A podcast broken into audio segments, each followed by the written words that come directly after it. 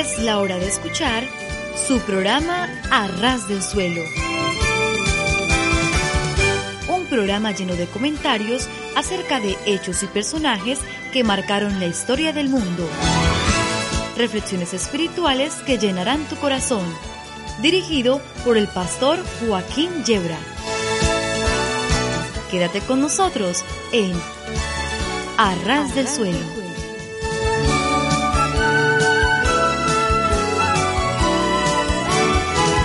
Sí, sí, sí, estar a ras del suelo es de lo mejor que nos puede ocurrir. Porque si tropezamos y caemos, nos hacemos muy poco daño. Y en cambio, si subimos a los cerros de Úbeda, las caídas pueden ser peligrosas. Y no digamos si trepamos hasta la Inopia, provincia del mismo nombre, entonces las caídas son ya mortales de necesidad. De modo que nuestra propuesta, queridos amigos, queridos oyentes, es estar a ras del suelo, entiéndase los pies, pero eso sí, ¿eh? Con el corazón bien alto. Les habla el pastor Joaquín Yebra y aquí estamos dispuestos a pasar un buen tiempo juntos con música cristiana, con algunos pensamientos, trataremos de provocar también una sonrisa y luego entraremos en un tema serio y profundo de la Santa Palabra de Dios.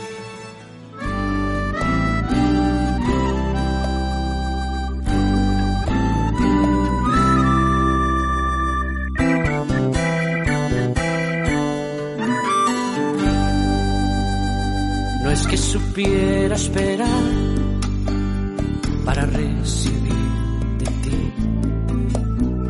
No es que supiera pedir para cautivar tu mano. ¿Quién puede impresionarte a ti, Señor? Si tú conoces los corazones,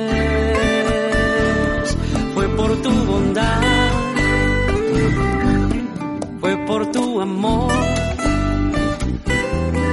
fue por tu misericordia que hoy veo tu gloria en mí. No es que sea mejor que otro hijo tuyo, Señor. Solamente me has mirado para darme bendición.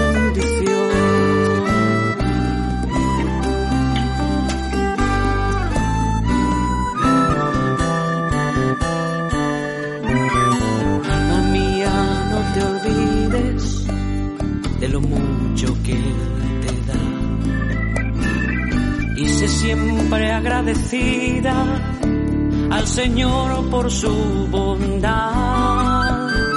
Él es quien te corona de favores cada día como un buen padre que a su hijo cuida. Fue por tu bondad, fue por tu amor, por tu misericordia que hoy veo tu gloria en mí.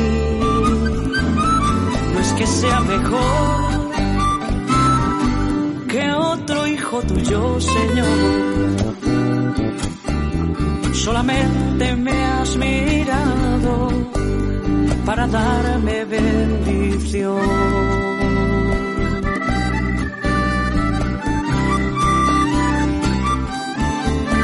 Tu bondad, fue por tu amor, fue por tu misericordia que hoy veo tu gloria en mí. No es que sea mejor que otro hijo tuyo, Señor. Solamente para darme bendición.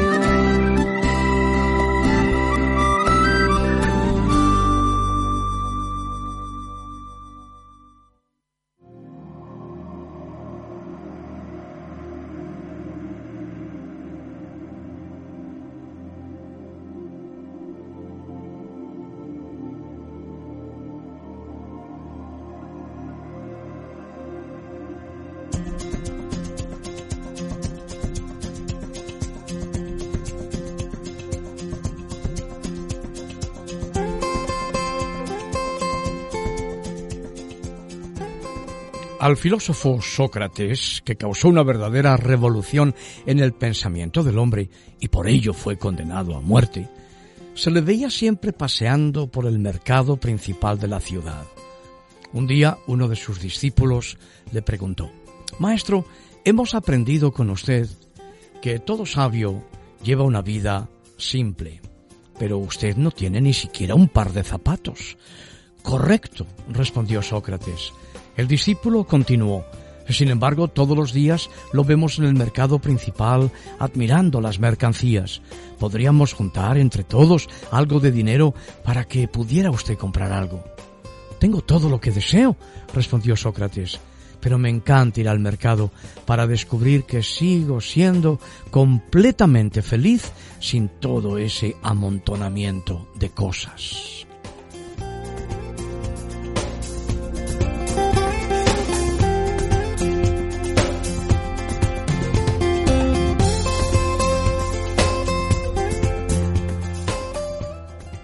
Un viejo indio piel roja de América del Norte estaba hablando con su nieto y le decía, me siento como si tuviera dos lobos peleando en mi corazón.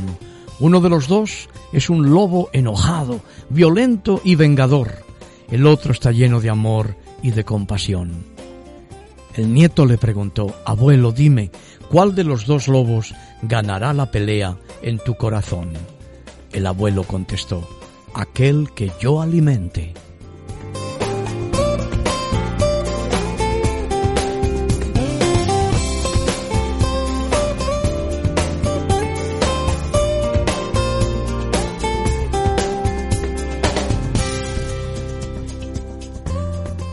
La amistad es el arte de olvidarse por completo de uno mismo, de todos los deseos y las necesidades egoístas para llegar a conocer la personalidad y el carácter del otro. Amistad es aprender a aceptar a una persona no por lo que es exteriormente, sino por lo que revela desde adentro. Es fortalecerse con las cualidades halladas en un amigo y las experiencias mutuamente compartidas. Amistad es aprender y llegar a preocuparse por una persona hasta el punto de sufrir cuando ella sufre y de sentir su alegría cuando llega. La amistad es estar dispuesto a dar sin pensar en recibir nada a cambio, a prestar tu apoyo cuando el otro está débil, a darle tu sonrisa cuando él ha perdido la suya, la amistad es la fusión de dos almas individuales para formar un espíritu completo, con un lazo común de amor y abnegación. El arte de la amistad, en su forma más básica, es amor solícito.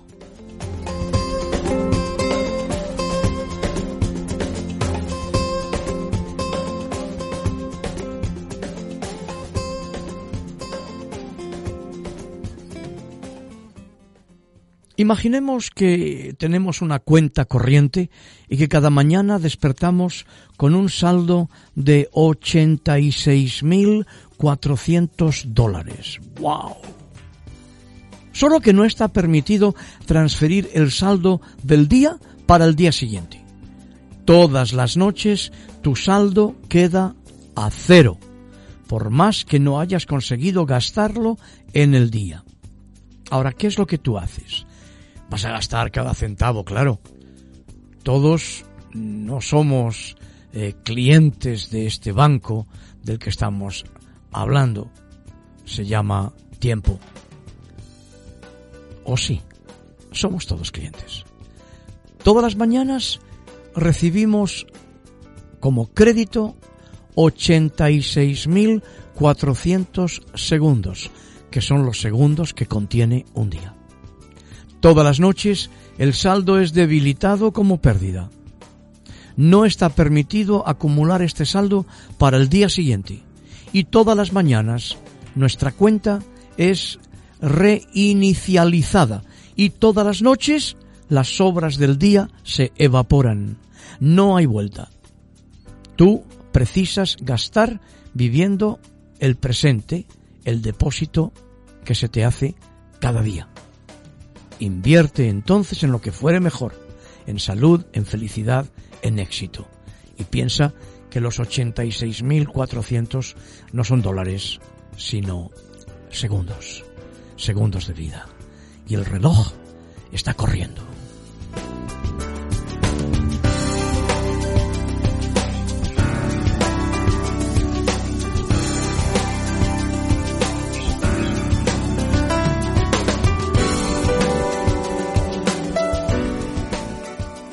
Me encantan los proverbios. Aquí tengo un proverbio sueco, de Suecia, en el norte de Europa, donde los hombres son altos porque hay poca luz del sol y los árboles también.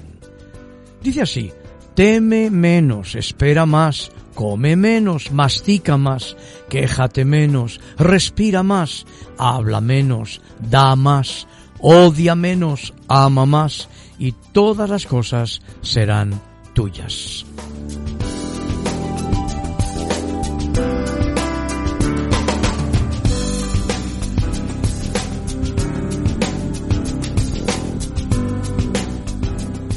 Otro refrán dice, si usted aprendiera el secreto de las buenas relaciones, es bien fácil, es buscar solo lo bueno, es decir, lo divino en las personas, en las cosas, y dejar el resto a Dios.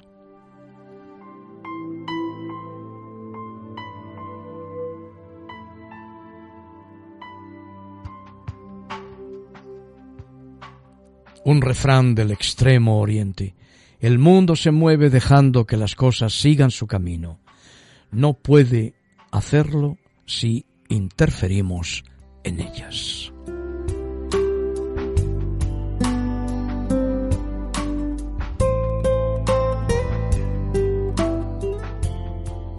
Es importante recordar que el desarrollo de una persona empieza en su interior y las circunstancias exteriores solo se servirán de apoyo.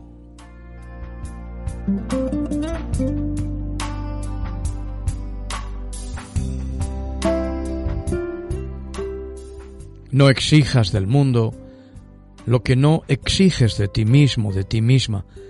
No exijas de ningún hombre aquello que no permitas que él exija de ti.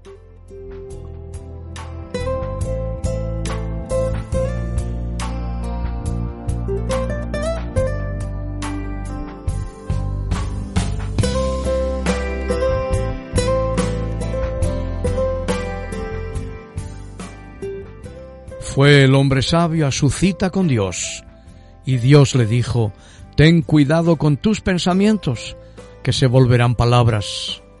Ten cuidado con tus palabras, que se volverán hechos. Ten cuidado con tus hechos, que se volverán costumbres. Ten cuidado con tus costumbres, que será tu carácter. Cuida tu carácter, que será tu destino, será tu vida.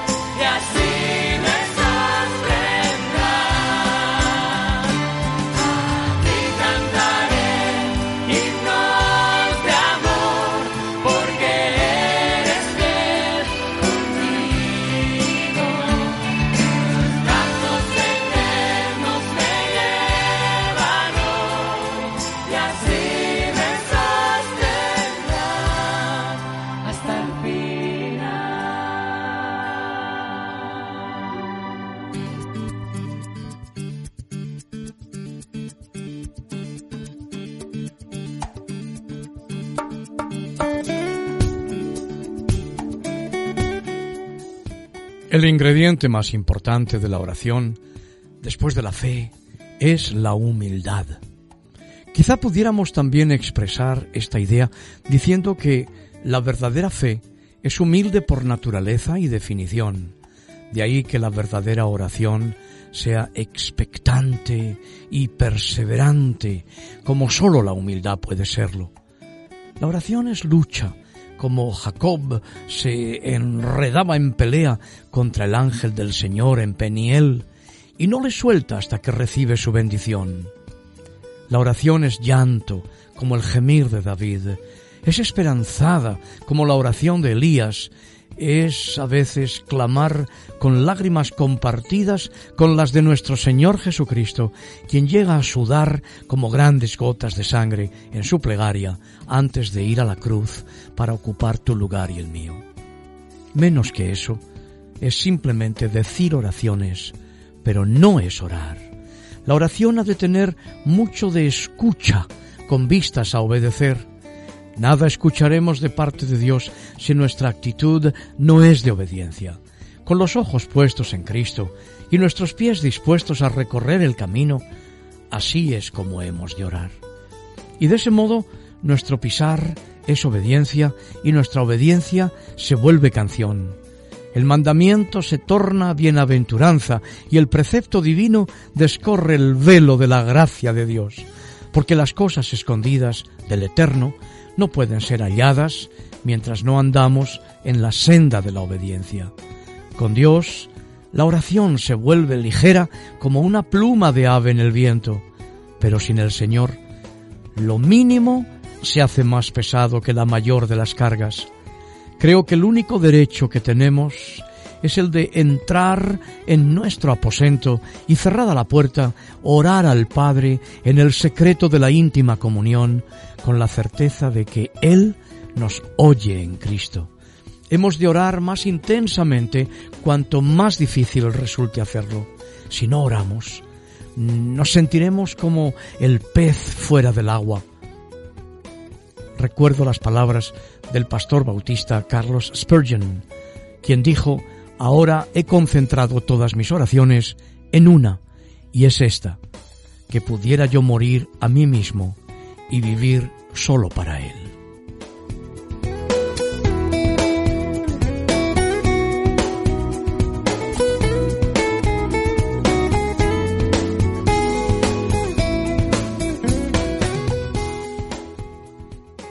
Mi amigo Juan se sentó atravesado de mí en una silla, su cara mostraba un radiante esplendor, estaba secándose las lágrimas, su corazón estaba lleno de una dulce sensación de paz.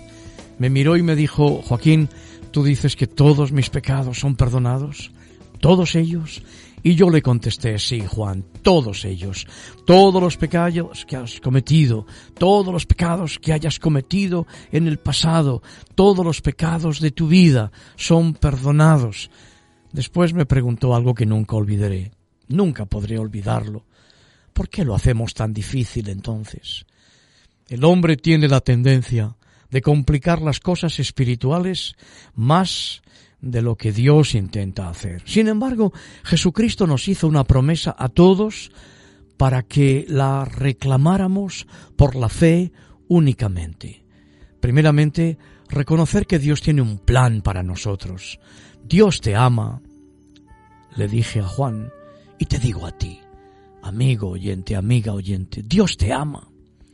Quiere que experimentes su paz y su vida él desea tener una íntima y eterna relación contigo.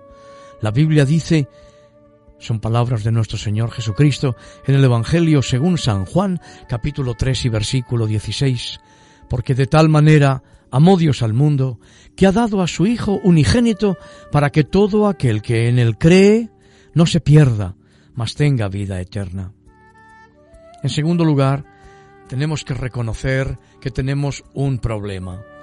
Estamos separados de Dios porque hemos escogido desobedecerle. La Biblia dice, porque todos pecaron y todos están destituidos de la gloria de Dios, lo dice Pablo escribiendo a los Romanos capítulo 3 y versículo 23. Es decir, que nada que podamos hacer nos va a permitir cruzar el espacio que nos separa de Dios, ni nuestras buenas acciones, ni ser miembros de una iglesia, ni bautizarnos. En tercer lugar, tenemos que responder al remedio de Dios. Dios te ha amado tanto que ha enviado a su Hijo Jesucristo para unir ese espacio que hay entre el Dios tres veces santo y tú y yo que somos pecadores. Cristo hizo eso al pagar por nuestros pecados cuando Él murió en la cruz y se levantó de la tumba en el tercer día. La Biblia dice en la carta a los Romanos capítulo 5 versículos 6 y 8, porque aun siendo nosotros débiles, a su tiempo murió Cristo por los impíos. Pero Dios demuestra su amor para con nosotros en que siendo aún pecadores, Cristo murió por nosotros. Necesitamos, pues, recibir al Hijo de Dios como nuestro Señor y Salvador. Tú cruzas el puente hacia la familia de Dios cuando por la fe le pides a Cristo que venga a tu vida. Este es el paso de fe por excelencia. Dice la Biblia en la carta a los Romanos capítulo 10 versículos 9 y 10 que si confesamos con nuestra boca que Jesucristo es el Señor y si creemos en nuestro corazón que Dios le levantó de entre los muertos, seremos salvos porque con el corazón se cree para justicia y con la boca se hace confesión para salvación. Amigo, amiga, ¿estás dispuesto, dispuesta a dejar tus pecados y tus infidelidades y por la fe recibir a Jesucristo en tu corazón y en tu vida? Tú puedes hacer una oración sencilla millones de hombres y mujeres en el mundo con nuestras propias palabras, es decir, con estas o parecidas, le hemos dicho un día al Señor, Señor Jesús, yo soy un pecador, una pecadora, yo sé que no puedo salvarme a mí mismo, a mí misma. Yo ahora sé que Cristo murió en mi lugar en la cruz del Calvario para perdonar mis pecados.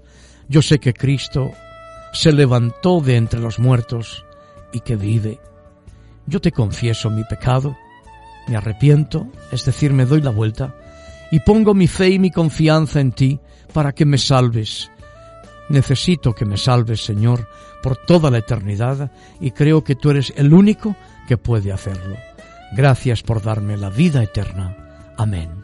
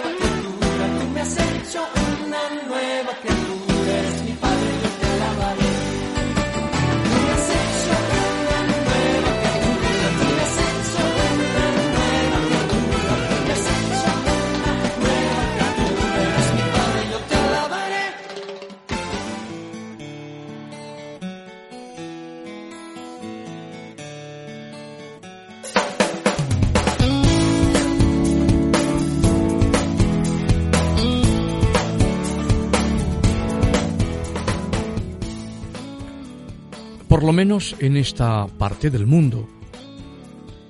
Cuando nos encontramos en un velatorio porque alguien ha fallecido, amigo, vecino, familiar, pariente, compañero de trabajo, escuchamos con mucha frecuencia esas exclamaciones de ¡ay, qué corta es la vida! o no merece la pena esforzarse tanto, ¿por qué nos enfadaremos? Yo haría muchas cosas si supiera que voy a morir. Lo primero sería darme cuenta de las muchas cosas que no hice. Haría un examen de cosas pendientes que hacer y que no hice por miedo, por postergarlas. Esas cosas que dije, bueno, el año que viene las haré. O después cuando llegó al año, el año siguiente o varios años después dije, ahora ya estoy demasiado viejo para hacerlas. Eh, si supiera que me iba a morir, miraría y me daría cuenta de lo maravilloso del amanecer, del sol, del mar, los árboles, los niños corriendo. Agradecería cada momento y lo viviría al máximo. Me rodearía solo de gente que me ama, me considera y me valora. Me comportaría pues como un niño de cinco años, no, de, de tres mejor. Miraría todo con asombro, creería en la gente, en la bondad, en el amor, sería inocente, dulce y, diría lo que no me gusta también. Sería yo, sin máscaras, sin caretas, sin fortalezas. Dejaría de tener dolores de cabeza, creo yo. Dejaría de padecer estrés y úlceras por el trabajo. Vería la oportunidad grandiosa de hacer lo que me gusta y dar lo mejor de mí. Estaría más con mis seres queridos, les daría más amor, cariño, abrazos, sonrisas y compañía. Seguramente les haría regalos hechos con mis manos, aunque me salieran muy mal. Que normalmente lo que hacemos es ir a comprarlo, porque no tenemos tiempo. Expresaría amor a toda la gente que aprecio. Estaría pendiente de la gente, brindaría sonrisas y cariño, le haría ver a las personas lo especiales que son. Utilizaría mi poder de creación para realizar milagros de amor y abundancia todos los días. Sería feliz cada día en vez de esperar que en un futuro lo sea. Viviría y experimentaría, pues, eh, muchas sensaciones que ahora no tenemos tiempo. Me abandonaría completamente en las manos de Dios. Entonces seguro que realizaría milagros. Muchas veces dejamos de vivir el día a día, crecer, realizar un sueño, por creer que tenemos tiempo. Y el resultado es que perdemos las horas y los días maravillosos por esperar ser felices y pensar que mañana lo haremos. De modo que no lo hacemos ahora porque decimos que no tenemos tiempo y pensamos que tendremos tiempo más adelante cuando no tenemos ninguna seguridad de que vayamos a tenerlo. Hazlo hoy. Hazlo hoy.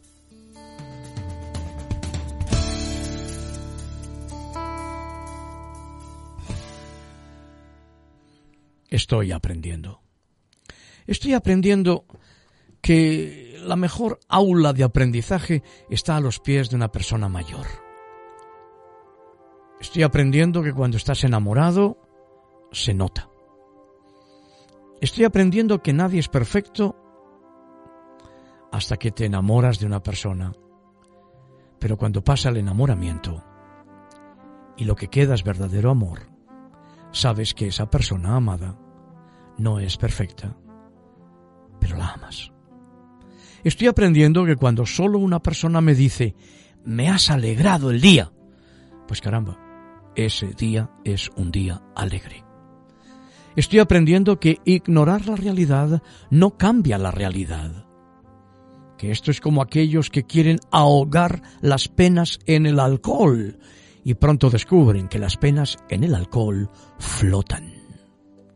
Estoy aprendiendo que el Señor no lo hizo todo en un día. Entonces, ¿qué me hace pensar a mí que puedo hacerlo todo en un día? Estoy aprendiendo que ser bondadoso es mucho más importante que tener la razón. Que cuando te amarras a tu amargura, la felicidad amarrará en otro muelle. Que bajo la coraza más dura hay alguien que quiere ser apreciado y amado. Estoy aprendiendo que yo siempre puedo orar por otro cuando no tengo las fuerzas para ayudarlo de alguna manera. Estoy aprendiendo que no importa cuán eh, serios nos obliga a ser la vida, que siempre necesitamos un amigo para actuar de manera un poco tonta y reírnos. ¡Ay, qué sana es una buena risotada! Que todos queremos vivir en la cima de la montaña, pero la felicidad y el desarrollo ocurren mientras escalas. Estoy aprendiendo que si llego a la cima de la montaña, sigue habiendo gente en el valle. Que es mejor dar consejos en dos ocasiones. Una, cuando te lo piden y dos, cuando es una situación en que peligra la vida. Pero no siendo en esas ocasiones, lo mejor es no dar consejos. Que algunas veces todo lo que una persona necesita es una mano para tomar y un corazón para entender. Que la vida es como un rollo de papel, que mientras más se acerca a su fin, más rápido se acaba. Que deberíamos estar contentos, que Dios nos dio todo lo que pedimos, que el dinero no compra la felicidad, que las pequeñas cosas de todos los días hacen que la vida sea verdaderamente espectacular, que cuando planificas vengarte de alguien estás solamente dejando que esa persona te continúe hiriendo, que el amor y no el tiempo cierra todas las heridas, que la forma más fácil de crecer como personas es rodearnos de personas que sean más capaces que nosotros mismos. Que todos con los que te encuentras se merecen que los recibas con una sonrisa. Que la vida es dura, pero tú y yo somos más duros que la vida. Que las oportunidades nunca se pierden, que alguien tomará la que tú dejaste pasar Estoy aprendiendo que debemos mantener nuestras palabras tiernas, porque mañana tal vez debamos masticarlas. Estoy aprendiendo que una sonrisa es una forma muy barata de mejorar la presencia. Estoy aprendiendo que cuando sonrío, aunque me falte algún diente, me veo guapo en el espejo. Que no puedo decidir cómo me siento, pero sí puedo decidir ¿Qué voy a hacer al respecto? Estoy aprendiendo que mientras menos tiempo tenga disponible, más cosas voy a ser capaz de terminar.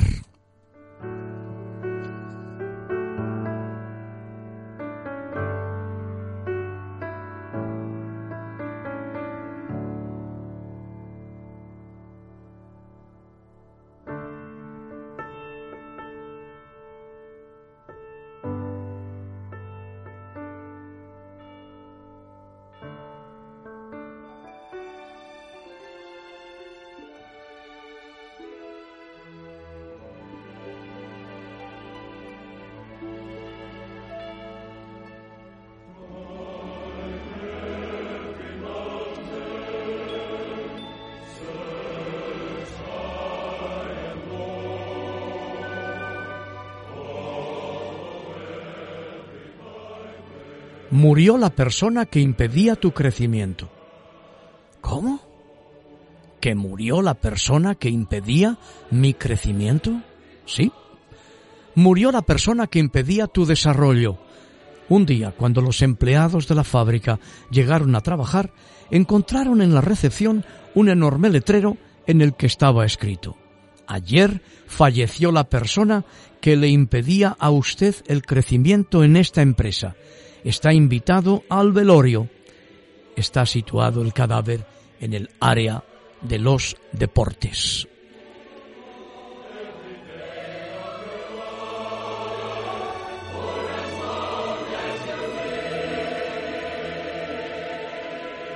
Al comienzo todos se entristecieron por la muerte de uno de sus compañeros, a pesar de que hubiera sido el que impedía el crecimiento y el desarrollo de todos pero después comenzaron a sentir curiosidad por saber quién sería el que había fallecido. el que impedía el crecimiento de sus compañeros en la empresa. La agitación en el área deportiva era tan grande que fue necesario llamar a los de seguridad para organizar la fila en el velatorio. Conforme las personas iban acercándose al ataúd, la excitación aumentaba. ¿Quién sería aquel que había estado impidiendo el crecimiento y el desarrollo de los empleados? Pues qué bueno que aquel infeliz había muerto y uno a uno los empleados agitados se aproximaban al ataúd, miraban al difunto y tragaban la saliva en seco. Se quedaban unos minutos en el más absoluto silencio como si les hubiera tocado lo más profundo del alma.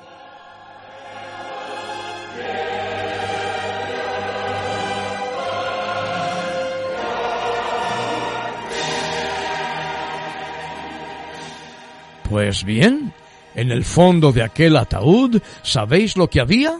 Un espejo. Cada uno se veía a sí mismo. Y debajo del espejo había un letrero que decía, solo existe una persona capaz de limitar tu crecimiento, tú mismo. Tú eres la única persona que puede hacer una revolución en tu vida. Tú eres la única persona que puede perjudicar tu vida. Tú eres la única persona que se puede ayudar a sí mismo. Tu vida no cambia cuando cambia tu jefe. Tu vida no cambia cuando cambian tus amigos. Tu vida no cambia cuando tus padres cambian. Tu vida no cambia cuando tu pareja cambia. Tu vida cambia cuando tú cambias. Eres el único responsable por ella. Examínate y no te dejes vencer. Amigos, el mundo es como un espejo que devuelve a cada persona el reflejo de sus propios pensamientos. La manera como te encaras a la vida es lo que hace la diferencia.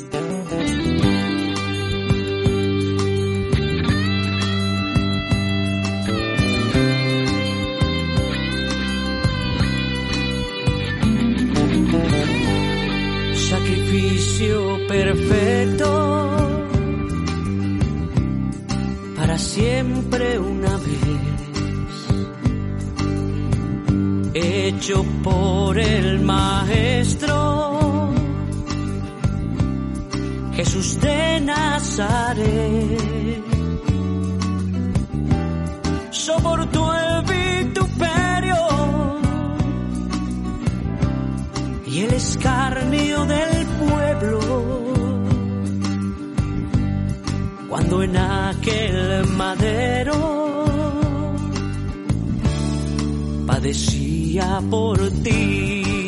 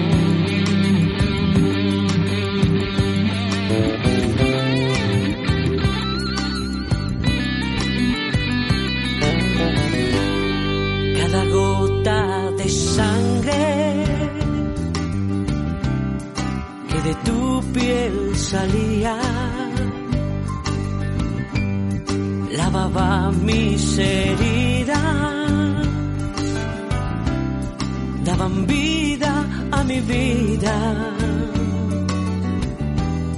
fue tu amor tan sublime que las almas redime de todos sus pecados, de cruel condenación.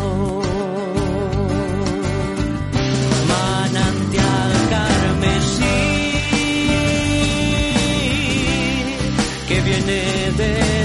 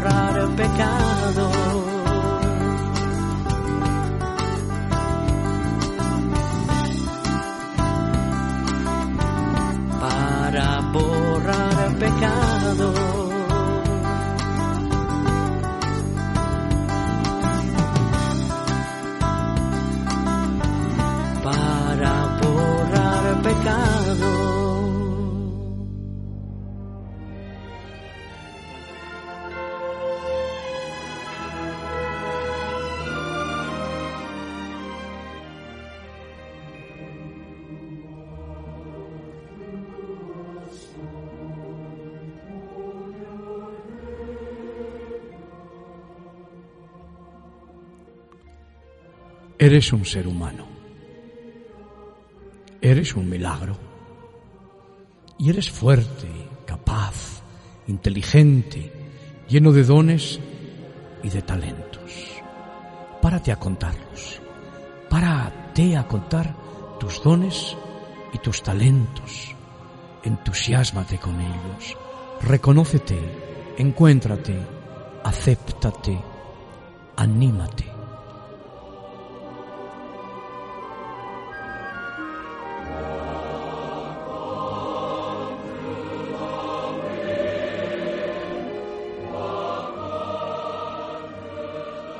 Piensa que desde el momento en que confíes en mí, podrás cambiar tu vida para bien si te lo propones y te llenas de entusiasmo. Y sobre todo, si te das cuenta de la felicidad que puedes conseguir con solo desearlo.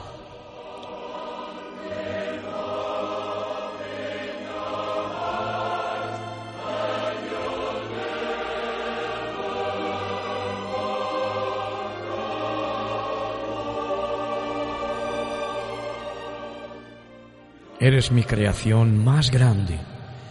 Eres mi milagro más perfecto. No temas comenzar una vida nueva conmigo. Levanta tus ojos, contempla el firmamento. Todo lo creé para ti, porque soy tu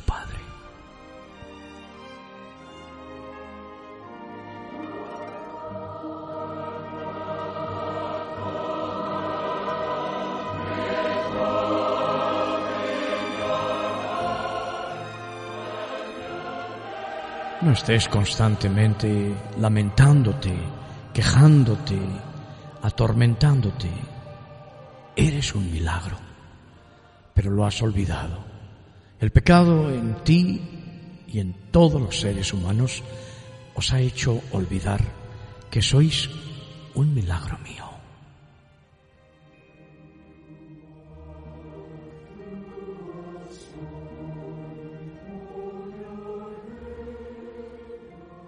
¿Cómo puedes temer si eres un milagro? Estás dotado de poderes que son desconocidos para todas las demás criaturas del universo y además eres único. Nadie es igual a ti.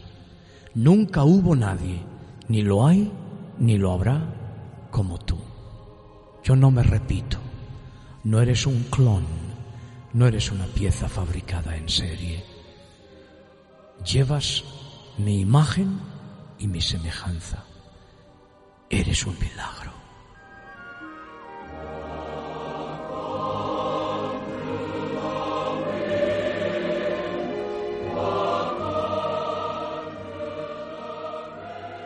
Solo en ti está aceptar el camino de la felicidad y enfrentarlo, y seguir siempre adelante hasta el fin, simplemente porque eres libre. En ti está el poder de no atarte a las cosas. Las cosas no hacen la felicidad.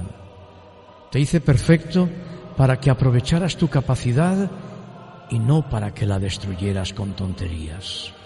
Te di el poder de pensar, te di el poder de amar, te di el poder de determinar, te di el poder de reír, te di el poder de imaginar, te di el poder de crear, te di el poder de planificar, de hablar, de orar,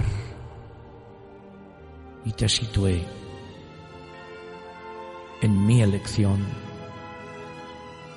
por encima de todo. Te di el dominio de elegir tu propio destino, usando tu voluntad. ¿Qué has hecho de estas tremendas fuerzas que te di? Olvida el pasado. No te quedes aferrado al tiempo transcurrido, a los errores cometidos. Elige amar en lugar de odiar. Elige reír en lugar de llorar. Elige actuar en lugar de aplazar. Elige crecer en lugar de consumirte. Elige bendecir en lugar de blasfemar. Elige vivir en lugar de morir. Y aprende a sentir mi presencia en cada acto de tu vida Crece cada día un poco más en el optimismo de la esperanza. Deja atrás los miedos y los sentimientos de derrota.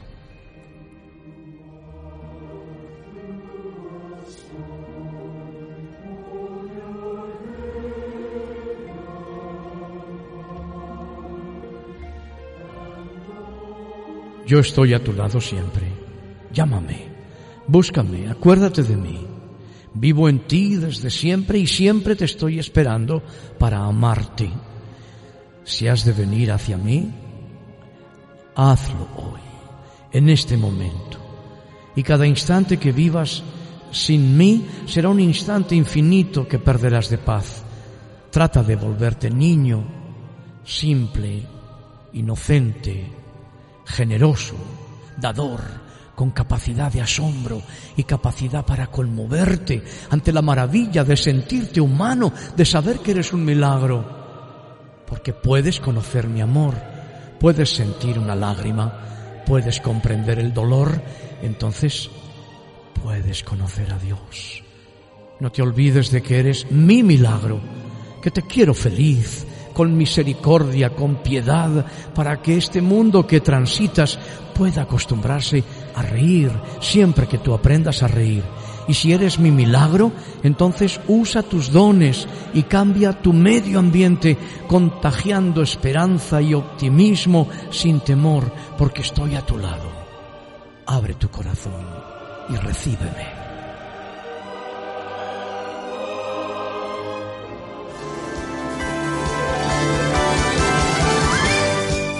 Gracias por vuestra atención. Hemos pasado un buen tiempo juntos. Volveremos a encontrarnos, será con el favor de Dios y será naturalmente a ras del suelo. Entiéndase los pies, pero con el corazón bien alto. Hasta entonces, que el Señor os bendiga y os guarde. Adiós.